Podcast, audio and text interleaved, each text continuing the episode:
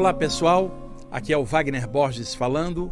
Este é o programa Viagem Espiritual, aqui pelos 95.7 FM da Rádio Vibe Mundial de São Paulo, nosso programa espiritualista de todas as quintas-feiras, das 19h30 até as 20h30. Hoje, nosso primeiro programa de 2024, aqui na parte técnica, meu amigo Tomás ali firme, pilotando os equipamentos aqui da parte técnica. Agora, 19h30 aqui na Avenida Paulista, programa ao vivo. Então, vários de vocês estão assistindo pelo YouTube agora, outros escutando pela rádio, outros escutando pelo site a, da rádio. E normalmente eu coloco a, a, o vídeo, o áudio do programa, dois, três dias depois, lá no meu canal, Wagner Borges, no YouTube, e também fica no YouTube a, a, da rádio. Só que nem sempre eu consigo fazer o programa ao vivo por causa das viagens que eu faço. Mas sempre que dá, eu estarei sempre aqui ao vivo. Na verdade, eu ainda estou de férias esse mês de janeiro, mas deixei as quintas-feiras aqui para vir fazer ao vivo. E no segundo bloco, dependendo aqui do andamento desse primeiro bloco, eu vou abrir para vocês fazerem perguntas, caso queiram, tá bom?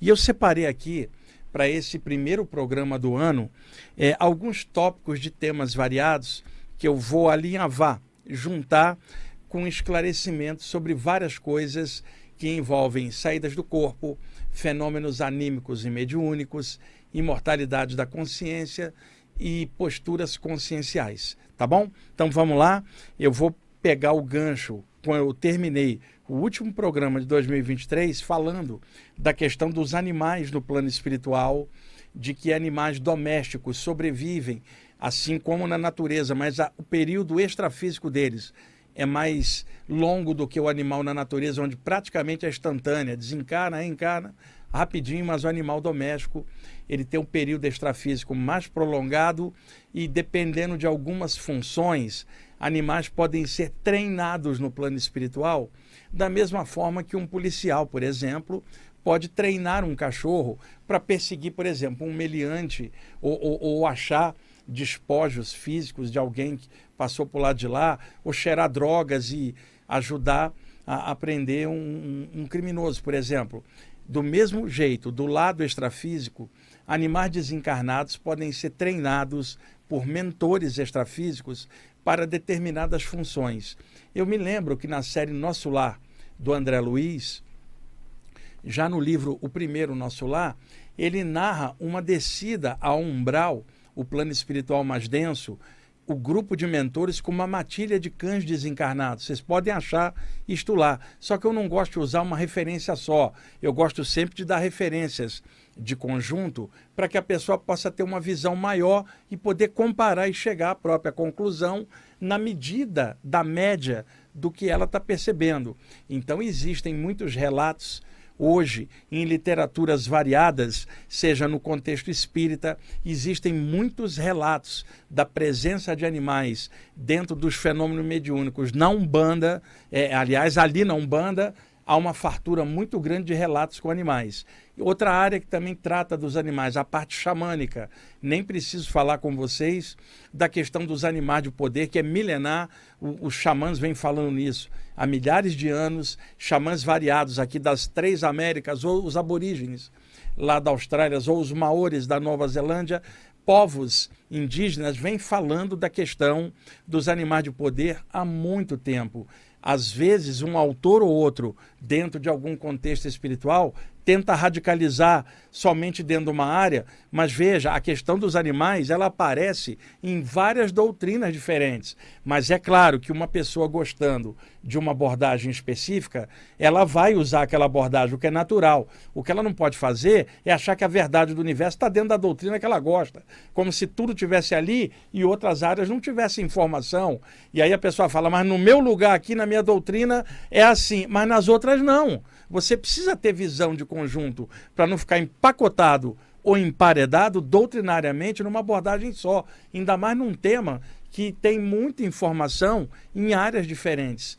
Na literatura de saídas do corpo, há muitos relatos de pessoas encontrando animais desencarnados. A quantidade de relatos de clarividentes que veem animais desencarnados é enorme e a quantidade de médios de várias tradições que também vê animais desencarnados, é enorme. Então, eu estou pegando o gancho na onde eu terminei o último programa o ano passado, falando dos animais, estou reiniciando e pegando o gancho para clarear isso. Por que, que eu quero comentar isso com vocês?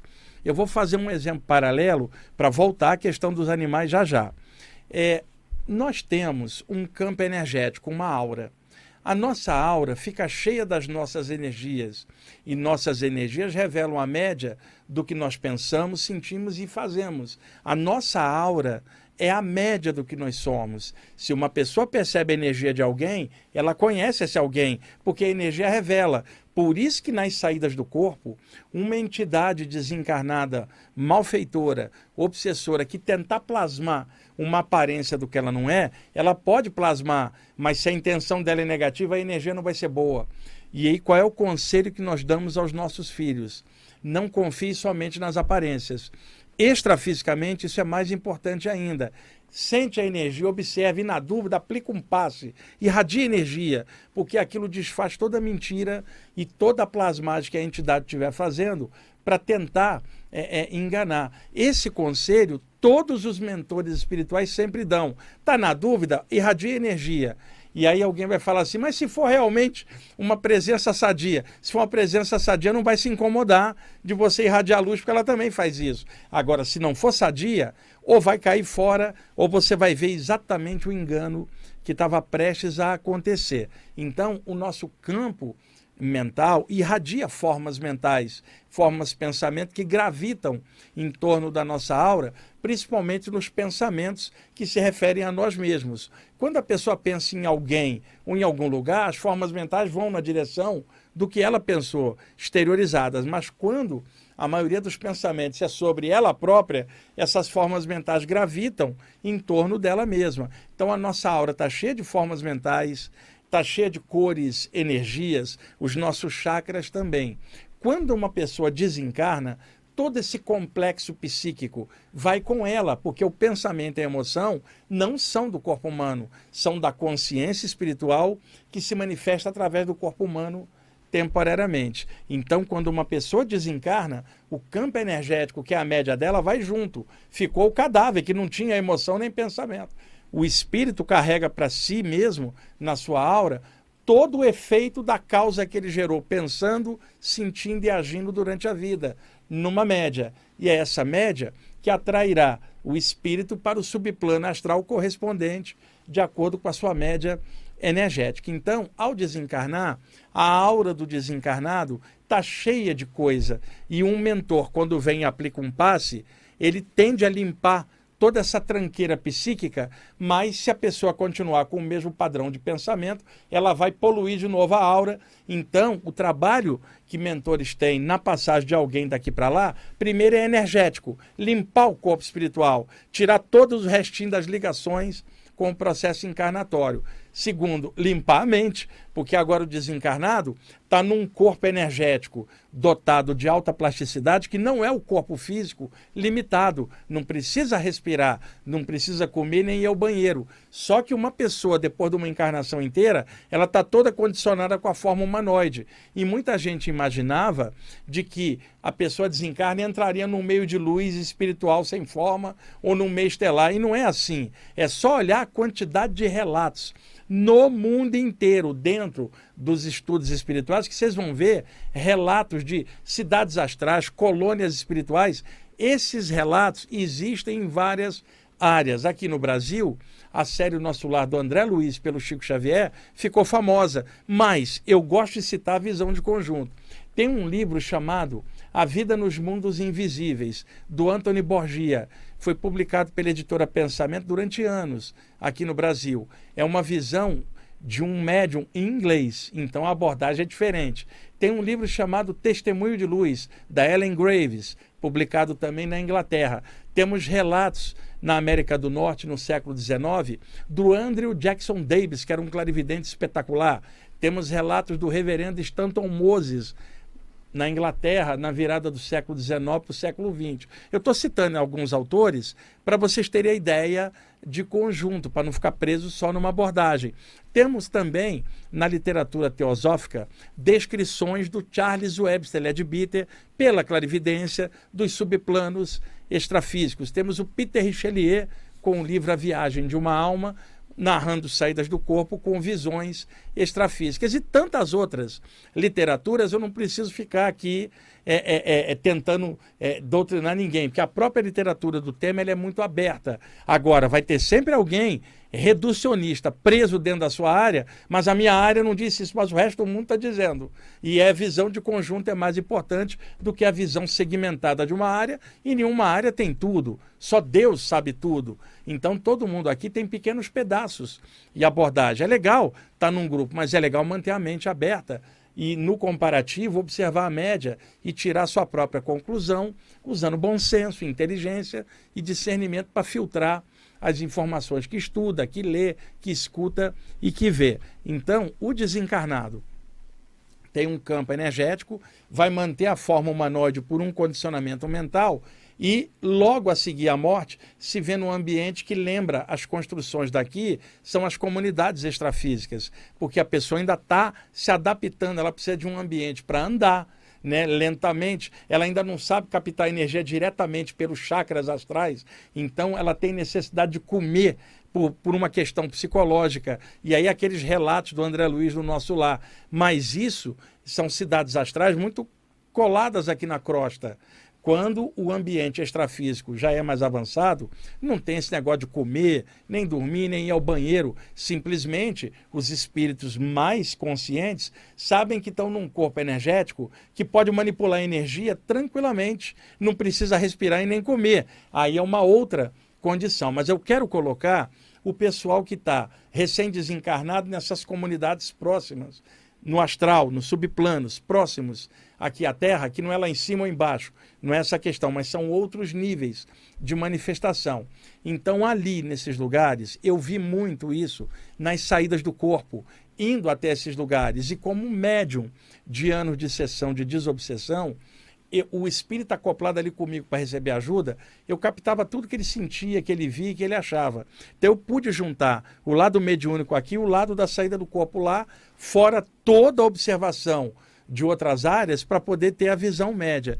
Então, um desencarnado tem na sua aura um conjunto de formas mentais que muitas vezes prende a mente do desencarnado só naquela maneira de ser. Então o mentor, ele tem que dar um passe e fazer terapia com a pessoa para desbloqueá-la, para ela perceber que a vida é maior do que o que a mente dela está condicionada. Por exemplo, vocês lembram daquele filme Amor Além da Vida com Robbie Williams, que a mulher dele se suicida, depois ele sofre um acidente atropelado e desencarna. Quando ele está desencarnado, como ele gostava de pintura, ele se vê num meio ambiente cheio de cores que se mexem.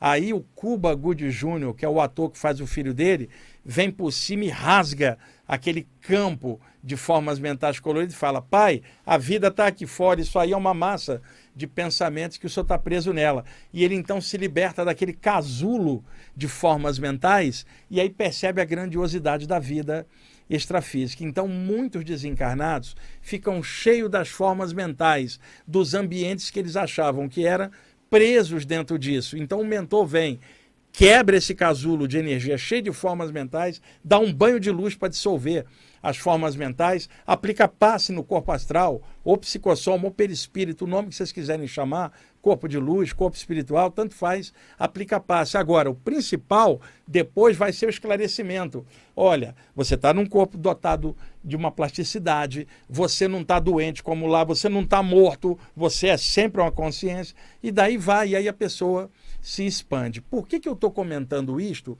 E eu comecei falando da questão dos animais. Muita gente perde o seu bichinho e fica muito triste, é normal, tá? Mas as pessoas ficam imaginando: será que o meu bichinho está sofrendo do lado de lá? Gente, o animal não sofre do lado de lá porque ele não tem a mente consciente igual a gente para ficar cheio de tranqueira, ruminando na mente um monte de coisa. O animal não tem uma aura cheia de formas mentais, porque o corpo mental dele não está desenvolvido para ficar elaborando pensamento. Ele tem um campo psíquico em volta, porque é um ser vivo, tem um corpo astral já definido, mas o campo mental dele ainda está desenvolvendo. E ele não tem essa massa de formas mentais prendendo a consciência dentro do nível animal que aquela que criatura está não tem. Então ele não tem esse casulo de formas mentais. O animal não fica mal após a morte, não vai parar no astral inferior, nada disso, porque não é um ser humano com toda a tranqueira que a gente produz, autoculpa, medo, maldade. O animal não tem esse tipo de tranqueira. E tem seres que cuidam deles, e eu estou falando animais domésticos, que é o que eu pude ver. Eu não tenho como falar de um golfinho lá no oceano, como é que ele desencarna, como é que é. Eu tenho como falar de um cachorro, um gato, um animal mais próximo, que eu vi muitas vezes assim. Eu tinha um gato, eu já contei essa história tantas vezes aqui, na adolescência, que eu via ele fora do corpo. Durante a saída do corpo, eu olhava, o gato estava fora do corpo. E o engraçado, pessoal, é que muita gente naquela ocasião dizia assim: só sai do corpo quem é médium ou quem é um auto-iniciado numa escola esotérica avançada. O meu gato saía do corpo, não era médium, não era iniciado. Tá? Então tem muita falácia em cima disso. O gato saía do corpo porque um dia ele encaixou como princípio espiritual, um dia ele desencaixa. Uma pessoa encarnada eventualmente vai desencarnar com o tempo. Ninguém vai ficar aqui para sempre. Então, ela vai sair, significa que o potencial da saída está intrínseco na entrada. Você entrou no corpo, um dia vai ter que sair. Então, o potencial da saída do corpo é de todas as pessoas. Não tem nada a ver com genética, não tem nada a ver com iniciação essa ou aquela, não tem nada a ver com algo mediúnico. É intrínseco ao espírito, na matéria, o desprendimento final chamado morte. Acontece que a saída do corpo, durante o sono ou em estados alterados, é uma pequena soltura que ocorre com a queda do metabolismo. E isso já faz parte do espírito. Então tem muita falácia em cima de tudo isso, o pessoal querendo amarrar a questão da saída do corpo dentro dos seus esquemas. Não. A saída do corpo é potencial de todas as pessoas, mas nem todo mundo consegue desenvolver a lucidez em cima disso. Mas o potencial da saída independe de raça, credo, doutrina, genética, iniciação, mediunidade, é intrínseco à própria pessoa. Uma simples leitura de conjunto na literatura das principais obras de saídas do corpo bem específicas vai evidenciar isso que eu estou falando para vocês. E as pessoas são muito manipuladas por informação particularizada. Um autor ou, ou, autora de qualquer área, brasileira, americano, seja onde for, fala assim: olha, dentro aqui da minha doutrina eu acho que é isso e isso, mas ela está falando dentro da doutrina dela. A literatura de saída do corpo não é a doutrina dela, são é, relatos variados de gente da mesma doutrina dela e gente de outras áreas. A saída do corpo é um fenômeno universal, ele não tem a ver com doutrina X ou Y, mas cada autor vai ter uma visão em cima. O que eu sempre falo para vocês tem a sua própria visão, mas que ela esteja é, é, ajustada no conjunto, porque você, no comparativo com as experiências dos outros, você baliza a tua própria. Não você vai cometer o erro de que só você está certo ou só a sua abordagem é a única. Não é verdadeiro isso. Eu trabalho com isso há muitos anos. A visão de conjunto, ela não tira a sua opinião, ela amplia o seu saber e a sua opinião vai ficar mais arejada, mais embasada mais consciente. Então, é muito importante esse esclarecimento de que o animal não sofre do lado de lá. Agora, tem um senhor que aparece para mim, é um padre desencarnado, de vez em quando ele aparece. Ele sempre aparece com dois cães. Cada vez que ele aparece, ele aparece com dois cães desencarnados de, diferentes.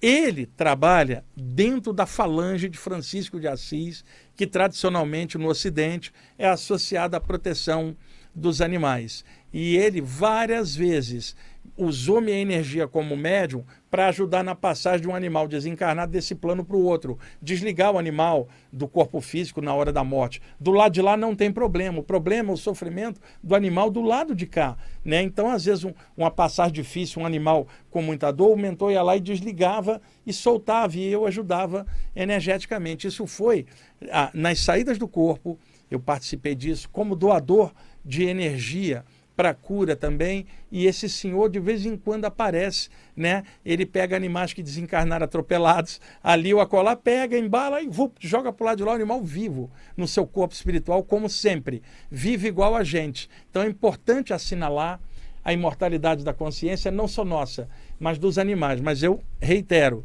eu estou falando dos animais domésticos, que é o que eu pude perceber. Eu não tenho condições de falar de animais no sentido total. Estou falando da referência que eu tive. E outra coisa, havia uma médium aqui no Brasil, excelente, a, do, a dona Ivone do Amaral Pereira, uma grande médium. Ah, ela desencarnou na década de 80 e eu tinha lá meus 20 anos e o Sebastião Carvalho, que era da Fraternidade Ramatiz no Rio e também da Fraternidade André Luiz, onde eu frequentava, é, ele conseguiu o endereço da dona Ivone Pereira e eu fui lá algumas vezes conversar com ela. Eu bem jovem, ela já octogenária, e era uma senhora maravilhosa, me deu muitos conselhos bons. Eu tive muita sorte, pessoal, de muito jovem conhecer médiums e sensitivos que eram bem mais velhos do que eu. E eu, naturalmente, com a mente aberta, eu aprendia muito. Eu não ficava cricando, questionando. Eu tinha minha própria opinião, mas eu aprendia a, a, a experiência, o know-how de alguém mais velho que eu. Eu escutava. Hoje a juventude não quer escutar a experiência do outro e por isso vai passar é, é, perrengue, porque se tivesse essa informação mais embasada, observada, poderia superar melhor algumas dificuldades. E a Ivone Pereira tem um livro, se eu não me engano, se chama Nas Telas do Infinito, publicado aqui no Brasil pela Federação Espírita Brasileira, aonde ela narra que ela vai projetada e vê animais desencarnados. Inclusive, uma vaca vê ela por clarividência, ela fora do corpo. Então, são, é como eu falo, são muitas referências de animais. É importante para vocês que estão sofrendo com a perda do animal, primeiro, aceita, porque o tempo deles é menor do que o nosso. Não estou falando de uma tartaruga, estou falando de animais domésticos, seu cachorro, seu gato o tempo deles é mais curto. Então, para você não ficar abatido ou abatida, faz o melhor possível enquanto eles estão junto com você. Faça uma relação sadia, sabe? Quando chegar a hora do bichinho ir embora, que seja assim como chegará sua hora e a minha também. E a gente tem que entender essas coisas. Isso não é frieza, não é não ter amor. Nós precisamos estudar claramente estas coisas para sabermos lidar na hora da perda. Senão a cada perda vai ser o mesmo luto, o mesmo chororô e a gente nunca desperta. E nós somos estudantes espirituais. Nós temos que jogar luz em cima dessas questões. Nós falamos de imortalidade da consciência. Nós não vamos ficar falando de luto, cadáver ou cemitério. Ou fique chorando, não. Levanta, o sol brilha todo dia. Você é um estudante espiritual. Então você tem conhecimento. Eu não estou falando em relação às pessoas que não estão estudando essa área. Eu presumo que vocês que estão escutando o programa sejam estudantes de alguma área espiritual ou interessados. Faz parte do rol desses estudos falar de mortalidade da consciência. Não tem que correr desse tema, não tem que dar desculpa, não. A gente tem que enfrentar. E é muito importante. Eu não gostaria de chegar e ficar chorando junto com você. Não, eu vou tirar você do teu luto, vou levantar você e falar: não tem morte, o, o animal passou por lá de lá, o seu parente passou, você está estudando isso, eu entendo sua saudade, mas tem que ter discernimento. A ideia da morte, ela não pode mais ser uma tristeza na tua cabeça. Saudade no coração, sim. Ideia escura da morte na cabeça, jamais. Para um estudante espiritual que precisa naturalmente exorcizar a escuridão desses temas. Vou repetir: somos estudantes espirituais. A gente estuda essas coisas. Por que, que na hora H a gente arreia e deixa a emoção pegar? E eu não estou falando de bloquear sentimento ou bloquear saudade, não. Eu estou falando de sinta a sua saudade. Pô, se você não sentir saudade, tem algo errado. O que eu estou falando é a escuridão da ideia de que acabou a escuridão da ideia na sua mente de que terminou e que não tem mais nada. Isso é nefasto. Eu não estou falando para você não ter saudade. Eu estou falando para você usar discernimento para poder entender que, enquanto estudante espiritual, a vida segue.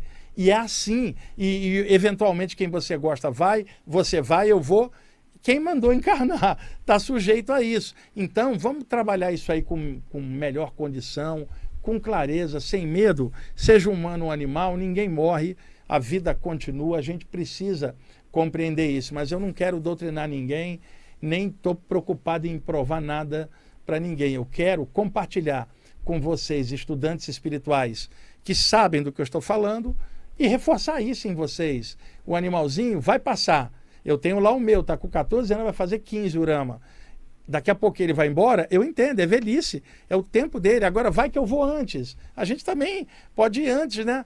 Mas na hora, se ele for antes de mim, eu vou compreender, vou sentir falta dele brincando comigo em casa, mas eu entendo que a evolução dele segue e a evolução dele não significa ficar atrelado eternamente comigo. Ele precisa desenvolver, ter um poder maior, gerador da vida dele e da minha, que vai direcionar. Então a gente precisa clarear as coisas. Somos estudantes espirituais. Não dá para fazer por menos. Nossa história não é luto, não é cadáver, não é cemitério, não é ideia de que acabou tudo na cabeça.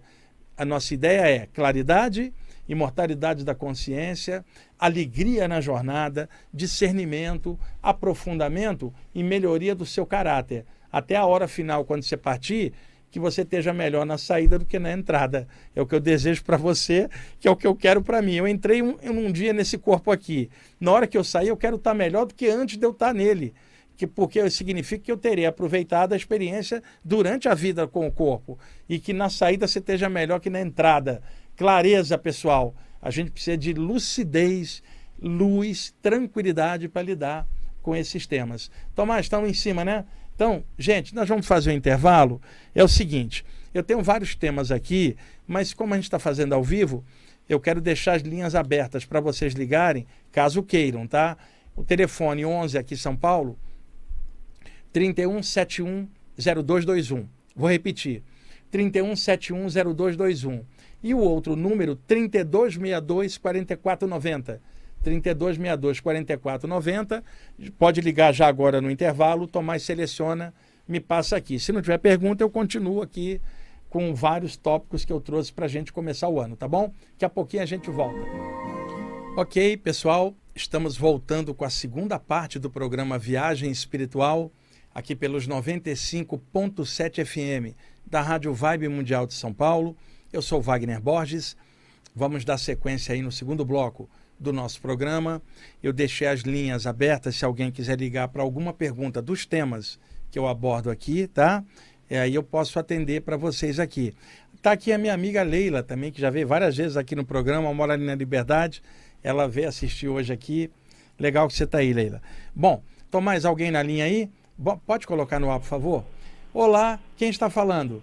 Aqui é João de Mogi das Cruzes. Ô João, tudo bom com você aí, cara? Olha, tudo eu, em ordem. Fiz, fiz, tanta palestra em Mogi das Cruzes e Suzano, né, durante anos. Pois, cara. essa cidade aqui é muito boa. É, muito boa sim. Qual a sua pergunta?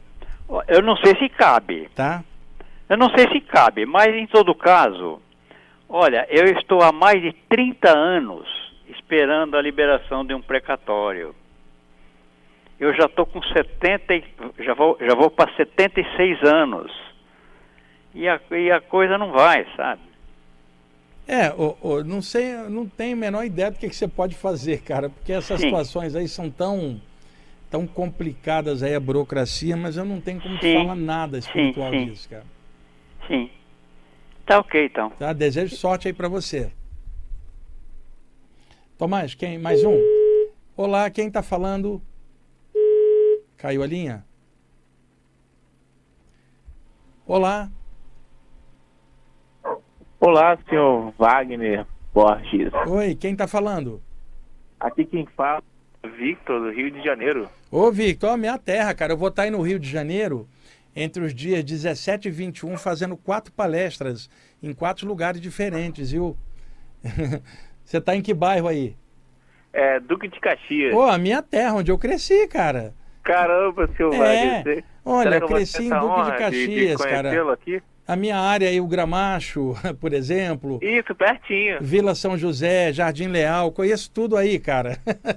Eu vamos... aqui do centro mesmo. Oh, vamos lá, qual, qual pergunta? Seu Wagner, é, queria perguntar para o senhor, professor, é, sobre, diante de assédios espirituais, né? Quando eles ficam mais intensos, como que a gente pode estar lidando com a mediunidade? Olha, a mediunidade é capacidade, né? Então, quando ela começa a desenvolver ou a pessoa tenta abrir, a sensibilidade aumenta. quando a sensibilidade aumenta, ela começa a perceber coisas que antes ela não via. E uma das coisas que acontece aqui na Terra são os assédios espirituais, pelo próprio contexto da humanidade. Por exemplo, se você tivesse num lugar maravilhoso e a sensibilidade abrindo, você ia ver coisas só maravilhosas. Mas num lugar como a Terra, com a humanidade como é, na qual eu e você também fazemos parte, existem os altos e baixos. Tem coisas maravilhosas e coisas nem tanto. Então, esta sensibilidade abrindo, uma das coisas mais básicas é cuidar dessa sensibilidade para evitar as pressões espirituais, porque como o campo energético de um médium fica mais aberto, começa a incidir sobre ele formas mentais pesadas, é, rajadas de energia de entidades pesadas que não querem o desenvolvimento da pessoa por um detalhe muito simples. Médiums, não somente eles, clarividentes, projetores extrafísicos, falam dos mecanismos das obsessões, clareando um pouco esse tema. E uma das armas da obsessão é a invisibilidade, porque uma pessoa não vendo o seu agressor espiritual e nem acreditando, ela jamais vai tomar providência para evitar que aquilo aconteça. Então, uma das armas dos obsessores é a invisibilidade. Logo, um médium, percebendo essa ação, ele acaba escrevendo, falando, desobsidiando, e é claro que fica visado por espíritos obsessores que não querem que a pessoa clareie aquilo, porque isso desarma os esquemas ah, da obsessão. Então, todo médium precisa se cuidar por causa desses assédios que são inerentes, cara. Se acostuma com isso, isso não é importante. O importante é o teu fortalecimento para que você possa lidar com isso de forma saudável. Por exemplo, eu vinha no metrô para cá. Ah, parou um cara em frente a mim, eu estava sentado num banco, é o horário do rush que eu venho para cá, saio ali da saúde, pego o metrô até a Ana Rosa e troco de, de trem para cá, para Paulista. E vem meio cheio, né? Porque é o horário do rush. E aí um cara parado em frente, eu olhei assim de relance para ele porque eu senti algo pesado, o cara estava em frente a mim. E aí eu olhei para ele e senti alguma coisa. Olha, imediatamente comecei a sentir bafo de álcool na minha própria respiração, que não era o cheiro do álcool físico, não. Era o campo energético do cara tá saturado de energia alcoólica, né? E eu captando aquilo como se eu fosse o cara cheio de álcool, sentindo bafo em mim, que era um bafo psíquico. E aí ele soltou numa estação antes de mim, aquilo desapareceu na mesma hora. E isso é uma pessoa encarnada, cara, pesada. Imagine espíritos desencarnados. Então, o que, é que eu fiz? Pulsei luz pela minha testa, pelo meu chakra frontal na hora, cortei aquela, aquela sensação na hora. Então, uma coisa que eu aconselho para você, na abertura da mediunidade, aprende e trabalha os chakras, cara, porque pelos chakras você consegue se defender bem. E aprende a irradiar energia pelas mãos ou pelo corpo inteiro, porque às vezes em grupos espirituais fica só aquela questão de fazer a prece, ou, ou ler isso e aquilo, e não tem tanta prática de autodefesa. E a autodefesa tem de vários níveis, desde uma prece, um mantra ou uma movimentação energética. Então estuda a parte de energia e chakras, acopla na tua mediunidade e vai desenvolvendo. E se acostuma, cara, não fica ligado nos assédios, e sim na tua força para que caso haja algo, você tenha tranquilidade para dissolver. Tá bom? Muito obrigado, professor. Fica Wagner. firme aí na jornada. Muito obrigado. Legal. espero que eu consiga vê-lo, senhor, aqui no Rio, hein? Olha, eu Vai vou estar tá aí entre 17 e 21, depois eu vou estar tá no final de abril de novo. Eu vou estar tá agora do dia 17 a 21. Dia 17 vou estar dando uma palestra em Bragipina, na Ramatiz. No dia 18 eu vou estar em Pedra de Guaratiba, num grupo de Umbanda. No dia. Não, acho que eu estou falando a data errada, acho que é dia 18. Eu vou estar em Brasipina, 19 em Pedra de Guaratiba, dia 20 em Olaria, na, no, no Espaço Leonardo da Vinci e no dia 21 num centro espírita em Campo Grande. Então vou estar em quatro bairros, né? Em abril eu vou às Laranjeiras, Barra da Tijuca e Jacarepaguá. Assim, cada vez que eu vou, vou em grupos diferentes, né? Para atender todo mundo. E é assim, no Rio está faltando um trabalho um pouco mais universalista para poder clarear um pouco mais. Porque no Rio tem muitos grupos, mas grupos mais localizados, dentro daquela vibe mais clássica alguma coisa assim que junta muita gente numa abertura não tem. Tem gente assim, mas não está aparecendo e, e, precisava de mais gente. Então, eu pretendo nesse ano, se o pessoal do Rio se organizar, ir um pouco mais ao Rio, né? Eu gostaria muito de ir, mas precisa do pessoal se organizar, porque aqui em São Paulo é tanta gente que eu não dou conta. E eu gostaria muito de estar tá aí uma vez por mês, alguma coisa assim, mas precisa de uma estrutura para poder mas... me levar, me, me organizar para poder ir. Vamos ver o que, que acontece. Um abraço. Está carente viu? de você aqui, meu querido. Legal. Tomás, mais alguém? Não, então, vamos lá. Gente, deixa eu seguir então aqui nas anotações, tá? É, eu já comentei muitas vezes aqui ao longo dos anos sobre um fenômeno que rola que antecede às vezes uma saída do corpo. Por exemplo, um de vocês, vocês estão deitados ali, está entre a vigília e o sono, naquele estado alterado, chamado pela medicina de estado hipnagógico, entre a vigília e o sono, você já sente uma determinada vibração, ou às vezes você caiu no sono e acordou naquela condição, às vezes você não consegue se mexer, a aura dilata, os sintomas projetivos que vocês estão já carecas de saber de tanto eu falar e tantos outros autores aí falando sobre essas sensações. Só que tem uma que quase ninguém aborda com tantos detalhes. Ela é um pouco mais mediúnica, não é tanto anímica. Você está deitado, deitada, e, e outra, antes de você deitar, às vezes está sentado no sofá vendo um filme depois do trabalho, vendo TV, escutando música, sei lá, na internet, e, e você pensa assim. Caramba, eu estou sentindo uma vibe diferente. Eu acho que vai rolar algo essa noite. Quer dizer, é uma coisa pré-projetiva. Isso é muito comum com médiums, não projetores mais convencionais que trabalham a parte anímica, mas médiums. Você começa a sentir uma certa vibração que é a dos mentores extrafísicos mexendo na aura do teu ambiente ou em você. Você já sente que tem algo, fala assim, sabe a Leila que está aqui comigo?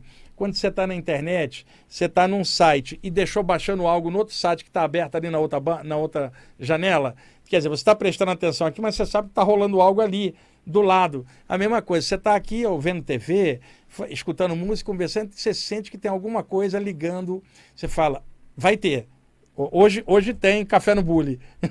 tem alguma coisa que não é apenas uma projeção normal, tem alguma coisa em andamento. E aí você deita. Pode acontecer logo na ida do sono ou acordar mais tarde assim. A aura da cabeça solta. Os dois chakras de cima, o chakra coronário no topo da cabeça e o chakra frontal na testa, eles se dilatam também, espicham, eles desencaixam do encaixe com a cabeça física. Quantas vezes aqui no programa eu contei para vocês sobre pessoas que projetam energia com as mãos e que muitas vezes sente a sensação que as mãos estão ficando grandes, só que as mãos não estão crescendo, mas a aura das mãos está dilatando, dá uma sensação de estufamento da aura das mãos. A pessoa deitada pode dar o estufamento da aura inteira, que é o chamado ballonnement, palavra francesa em que você parece que é um balão inflando, ou um colchão de ar que vai lentamente é, crescendo. Ah, isso pode acontecer de forma localizada. Em vez de dar o balonemã na aura inteira, pode ser só nas mãos, pode ser só na aura dos pés, ou pode ser só na aura da cabeça, ou na aura de um dos chakras cabeça que está crescendo, a aura do chakra frontal está estufando e escapando do, do encaixe, centímetros para fora.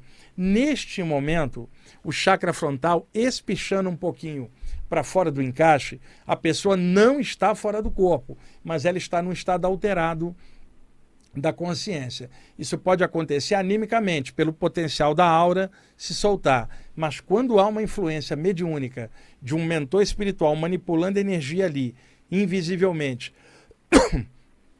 sobre o médium deitado, a aura dilatou e o mentor então estica um pouco mais a aura do chakra frontal. Então parece que o chakra frontal vai lá longe.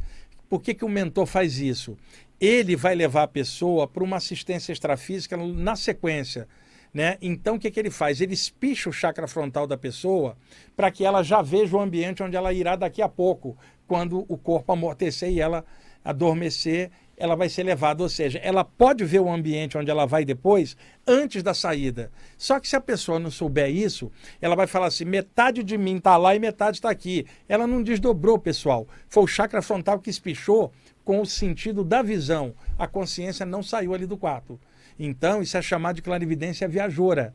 É uma clarividência diferenciada da convencional, porque ela estica e dá a sensação que a visão da pessoa está lá longe. Então, muitas vezes, o mentor faz essa conexão para já ligar a pessoa que vai ser projetada no ambiente onde ela irá daqui a pouco. Já é uma, uma conexão para manter. E essa conexão, às vezes, já estava antes dela ir deitar, quando ela estava sentada no sofá. Por isso a pessoa pensava, tem algo, já estava vendo essa conexão.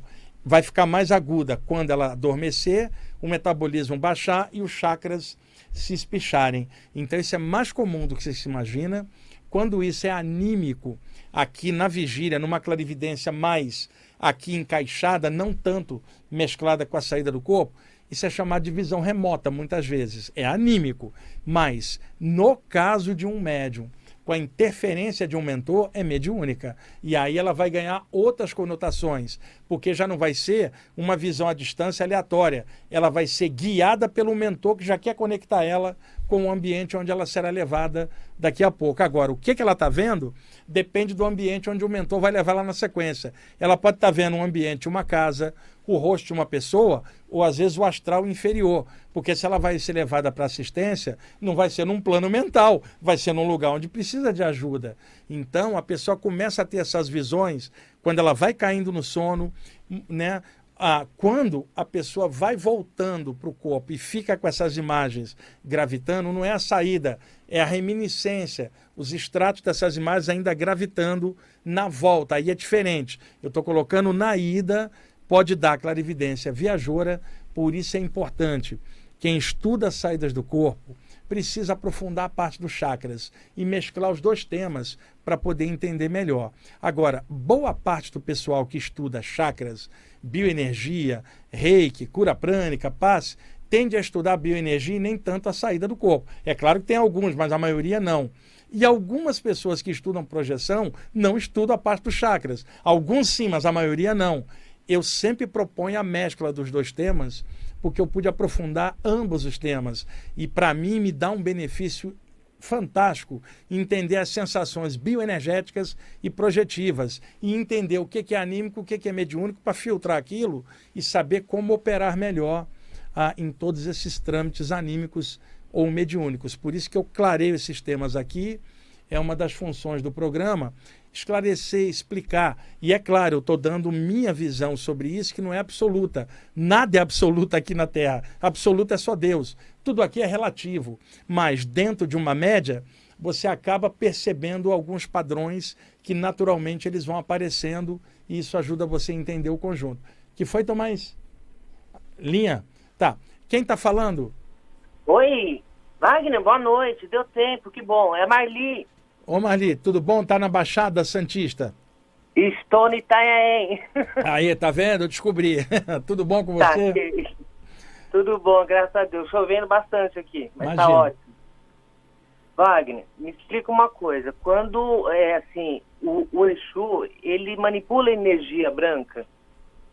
Sim, um, um Exu pode manipular energia, Marli, de vários tipos, tá? É que ficou meio que estratificado aqui no Brasil que um Exu só mexeria com energia do submundo, da terra, que nada tem Exu que já foi iniciado do Antigo Egito, já foi Yogi na Índia, e na última vida ele está dentro dessa vibe. Pode mexer Sim. com energia de vários tipos, tranquilamente. Mas, mas aí ela, ela se apresenta assim, quando ele manipula com a mão, ela parece branca, aquele halo branco, parece tipo um raio. Sim, normal, perfeito. Pode acontecer sim. A qualquer espírito é, que está trabalhando com assistência espiritual, ele vai manifestar essa energia clarinha. O branco, ah, ele contém todas as cores, né? Então é muito comum é, aparecer entidades plasmadas com energia branca, energia clarinha, azul clarinha, são cores mais é, quando vai trabalhar num ambiente mais denso, aí é claro, vai usar um laranja, um vermelho, e eu estou usando a questão das cores aqui só para dar uma ideia, porque em se falando de plano espiritual, não vai se aplicar a refração da luz na, na, formando as sete cores, é só uma ideia, mas o branco é a energia primordial é, é, por detrás de todas, é a base de tudo, e um Exu pode manipular essa energia sim. Porque, olha, aconteceu um negócio esquisito. É, tinha duas entidades. Uma manipulava essa energia branca, mas eu, eu não senti que era, a, pela conversa dele, eu não senti que era legal. ele, ele, tipo assim, ele me sugeriu eu fazer um pacto com ele. Eu falei, como assim, pacto? Não, aí não. Você... E, é, e, então, mas... Aí é outra história. Tá, e é, ele, ele soltava tipo um chicote em volta com uma, com uma luzinha branca, uma coisa, uma luz branca. E uma outra entidade que estava do meu lado direito, que eu não via, mas eu sentia que era um vulto preto, ele me intuía para não cair nessa. E eu não, então, graças sim, a Deus, eu não caí. O cara estava tentando te eu enganar. Voltei, eu voltei com uma oração na cabeça que eu escrevi. Mas o que eu fiquei, assim, na dúvida é, é como um obsessor, ele manipula a energia branca? É sim, mas o, aí é o que, que acontece. Quando você fala energia branca, é que você quando perguntou, o branco é uma energia bem avançada, mas tem uma outra coisa. Outro dia eu comentei, eu não sei se foi aqui no programa ou se foi lá no podcast falando de espiritualidade, que são tantos lugares que eu vou. Eu, tava eu ouvi no, no podcast. Ah, não, vi não, eu foi aqui. Eu contei a história de um grupo de entidades que se plasmava de anjos e eram obsessores. Não, não, não, não, não, não era anjo não, ele tava, era uma entidade. Não, não, eu tô falando aqui, eu contei aqui. Não, eu vi. Foi, que tinha uma entidade que plasmava como se fosse anjo e eles eram brancos, Sim. pálidos e manifestavam não. uma energia branca sem vício. É pois essa então. energia que o cara manipulou, é diferente. É que quando e você falou branca, eu pensei que era um mentor, mas não. Isso é um assediador espiritual, com certeza. Então, ah, então, então, então rola esse negócio, de, então vai por aquilo que a gente sente mesmo. Vai, e vai pelo que sente, não pela aparência. E outra não coisa, a, a, história de Você pacto. Acabou de falar, de falar agora há pouco, né? É, a história de pacto é, é sempre uma coisa complicada. O, o, pacto é... que cada um de nós tem que fazer é, é, com a é. nossa própria consciência de melhorar o caráter da gente. É o único pacto que tem que ser feito. As pessoas gostam de fazer pacto, mas isso é sempre complicado, porque tem sempre outra pessoa além dela. Então o pacto tem que ser com a luz, com o alto, e eu não estou falando é... de, de, ligação com mentores, eu estou falando de pacto no sentido manipulação de situações. Eu não gosto desse tipo de abordagem, vários obsessores fazem isso. Mas foi justamente isso que ele me jogou. Eu falei, epa, peraí, esse negócio de pacto já não é legal. Aí eu falei assim, se for da luz, em nome de Jesus, aí eu, foi na hora que me veio essa oração e eu voltei pro corpo. Eu tenho certeza que Então é isso, tranquilamente. Ele estava tentando te enganar, ainda bem que você ficou esperta. Graças a Deus. Graças a você também. Que tá, Não, que ainda bem que né? você teve discernimento para filtrar, que bom. Então, porque eu, eu, só fiquei na dúvida eh, depois que eu acordei. Isso não foi agora, já tem uns meses, faz um bom tempo, mas ainda está bem vivo, justamente por causa desse halo branco que eu quase caí. Eu falei, olha, eu achei que era o Exu. Quando eu senti a presença do meu lado direito, falei, ali, ali não está certo, aqui está. É, esse halo branco que você viu é o mesmo que eu comentei aqui de algumas entidades que tem uma energia branca mortiça, que é uma energia sem vida, um branco sem vida. É que no início, quando você falou energia branca, eu pensei o branco de mentores, aquela coisa estuante. Não, essa energia não, não. é nega, branco negativo. Era, era é esmaecida, não, não, tinha aquele branco brilhante, é. bonito. Então, Mas valeu, Wagner. Tá bom, Obrigado. um abraço, viu? Beijão. Até mais. Descanso, estamos de férias. Eu tô de férias ainda, até o final do mês, mas estou fazendo o programa aqui ao vivo, porque eu viajei tanto aí o segundo semestre que eu não pude estar aqui ao vivo. Eu gosto de fazer ao vivo, né? Então, mesmo de férias, estou vindo aqui ao vivo. É, sabe o que, que é? Saudades do Tomás, por isso que eu venho. É, o Tomás faz falta, né? Tomás faz falta. Embora um abraço, a mulher dele pai. diga que não. tá bom, Marlinho, um abraço. Até mais. Tomás, mais alguém na linha? A sua mulher falou para mim que quando você vem para a rádio é um alívio para ela. É, é verdade? tá bom. Bom, então vamos lá, ainda temos uns minutinhos, dá para complementar com algumas coisas, tá? Gente, é, é, alguém que participa de um trabalho espiritual precisa estar tá atento à robotização e à mecanicidade, o automatismo que às vezes ela se deixa levar. É igual qualquer função humana que ficou no automático. Então, muitas vezes, a pessoa no automático faz aquilo sem, sem amor, sem brilho, porque está no automático. Isso pode acontecer em vários contextos. Isto pode acontecer com um estudante espiritual. Vamos supor a Leila que está aqui, frequenta um grupo, sei lá, toda terça-feira. Depois do trabalho ela vai para lá, tem os amigos dela, que são pessoas que comungam das mesmas coisas ali junto. Para ela, o dia de terça-feira é diferente, porque tem atividade espiritual que ela gosta. Isso considerando alguém que vai numa reunião. Tem gente que vai duas vezes, o outro trabalha em casa. Mas eu estou pegando o clássico. ela acorda na terça-feira já diferente. Ela acorda alegre e fala: finalmente chegou o dia. Depois do trabalho, vou ver minha galera, vou estar tá lá com os mentores daquele trabalho que eu adoro tanto, vamos bombar a luz ali. Ela vai com alegria, aquele dia especial. Quer dizer, isso é legal. Agora, se a Leila acorda e fala: hoje é dia, tem que ir, né? Se não trabalhar a parte espiritual, a vida material dá para trás. A pessoa está indo por obrigação. O outro vai por medo, eu tenho que ir, senão morro e paro no umbral. Imagina, gente, ir por medo ou por obrigação, não há amor nisso, não há alegria, então não há energia, porque a energia reflete o estado íntimo da pessoa.